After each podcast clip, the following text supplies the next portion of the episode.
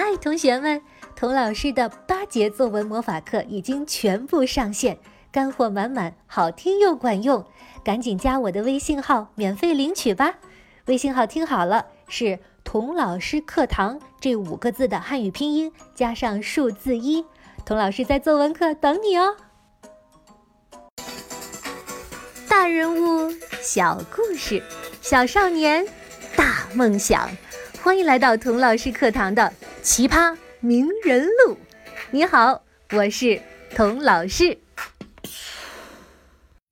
上一集说到，二十五岁的莫扎特脱离了宫廷教会，当上独立音乐家之后啊，音乐会越开越成功，写的曲子越来越好，接的活儿越来越多，赚了很多钱。可是呀，神童出身的莫扎特，嘿，完全不会过日子，赚钱厉害，嘿，我花钱更厉害。他喜欢住大豪宅，吃大餐，穿漂亮衣服，最后落得。到处借钱过日子，身体呢也越来越不好了。时间一下就到了一七八四年，二十八岁的莫扎特加入了一个帮会，叫 Freemasonry 共济会。有的朋友可能听说过共济会，感觉神秘兮兮的。今天童老师就给大家稍微介绍一下这个共济会到底是个什么东东。共济会又叫美生会，英文原名是 Freemasonry，Mason 就是石匠的意思。所以啊，Freemasonry 不是一个宗教，也不是一个政治组织，它最初呢就是一个石匠工会，后来开始吸收各行各业的人。一七一七年的时候，在英格兰成立了第一个总会所，慢慢发展成为一个巨大的世界性的兄弟会。入了会，宣了誓，就是兄弟，一起追求真理，互相帮助。共济会之所以神秘，一个是因为他特别擅长不好好说话，敲门呐、握手啊、两个人见面互相介绍啊，都要弄出一套密码来，外人看不懂，只有自己人明白。这是为什么呢？因为古时候啊是没有什么知识产权保护的。石匠们为了保护他们的建筑工艺不被别人偷学了去，就发展出了这么一套保密措施。不过这套密码大部分已经解密了，小朋友感兴趣的话，自己在网上就能查得到。共济会的神秘之处呢，更多的在于历史上很多最有权有势、有钱有才的人物都是共济会的成员。拿美国为例吧。美国的开国元勋华盛顿和富兰克林都是共济会的成员。当时华盛顿为美国国会大厦主持奠基仪式的时候啊，从头到脚穿戴的不是通常庆典穿的燕尾服，也不是美国军队的制服，而是全套的共济会的礼袍和徽章，而且他是以共济会的仪式来安放奠基石的。直到今天，四十五位美国总统中有十四位都是共济会的成员。小朋友去看看美国的国徽，还有一美元纸币的背后，也有共济会重要的符号，叫 All-Seeing Eye，全视之眼，就是那个在金字塔顶端被框在一个三角形里面的独眼。除了政治家以外呢，我们熟悉的，比如说发明家爱迪生。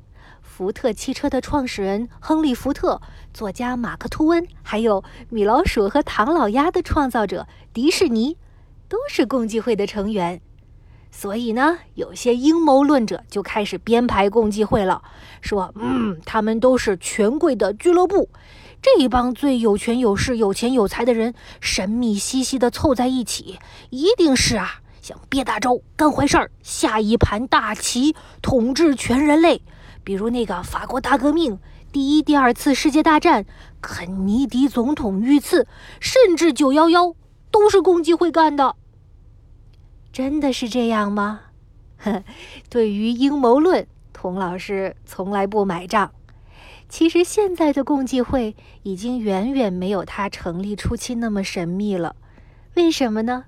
因为他要颠覆、要反抗的王权、教权等等不平等的现象，现在已经基本上消除了。我家附近啊，就有一个共济会的分会所。波士顿的那个总会所呢，是全球第三家总会所，每年都有开放日，欢迎大家参观。至少在美国，共济会成员是可以大大方方地显示自己的身份的。如果你是年满十八岁的男生，想入会的话，自己提交申请就可以了，连介绍人都不用。但是回到莫扎特的年代，由于共济会宣扬平等博爱的思想。认为人的高贵来自于他自身的修养和奋斗，不来自于出身，所以啊，共济会在那个时候很不受贵族统治阶级的待见。奥地利女皇 Maria Theresa 还下令逮捕共济会成员呢。所以那时的共济会更像一个地下组织，共济会的兄弟那是名副其实的难兄难弟。一七九一年。一位共济会的兄弟遇到了困难，来找莫扎特帮忙。这位兄弟叫西卡内德，是一家剧院的经理，但是他可不是个好经理。剧院被他经营的眼看就要关门大吉了。哎，他这时候想起莫扎特这个大作曲家，就去求他：“哎呀，莫老弟，救救我吧！你要能为我的剧院写一部卖座率高的歌剧。”我们就能活下去了。哎，我正好找到一个好故事，叫《魔笛》。共济会最讲究的就是互帮互助的兄弟情谊，所以莫扎特非常仗义的就答应了。当时莫扎特和西卡内德，再加上剧院合唱团的一名团员，都是共济会的兄弟。共济会呢，以神秘的符号闻名。他们仨就凑在一起琢磨，怎么在舞台上用象征性的手法来宣传共济会的思想。正当莫扎特开始创作《魔笛》的时候，有一位不愿透露姓名的神秘人找到他，请他创作一首在葬礼上用的安魂曲，而且要求莫扎特不能在乐谱上署名。对于这个不靠谱的神秘人提出的不靠谱的要求，莫扎特居然同意了。这是为什么呢？一七九一年，莫扎特才三十五岁，正当盛年呐。可是贫病交加的他，隐隐约约的觉得，这个神秘人就是上帝派来的使者，是来招他回去的。于是。他用全部的精力，通宵达旦地创作这首，在他看来似乎就是为自己而做的安魂曲。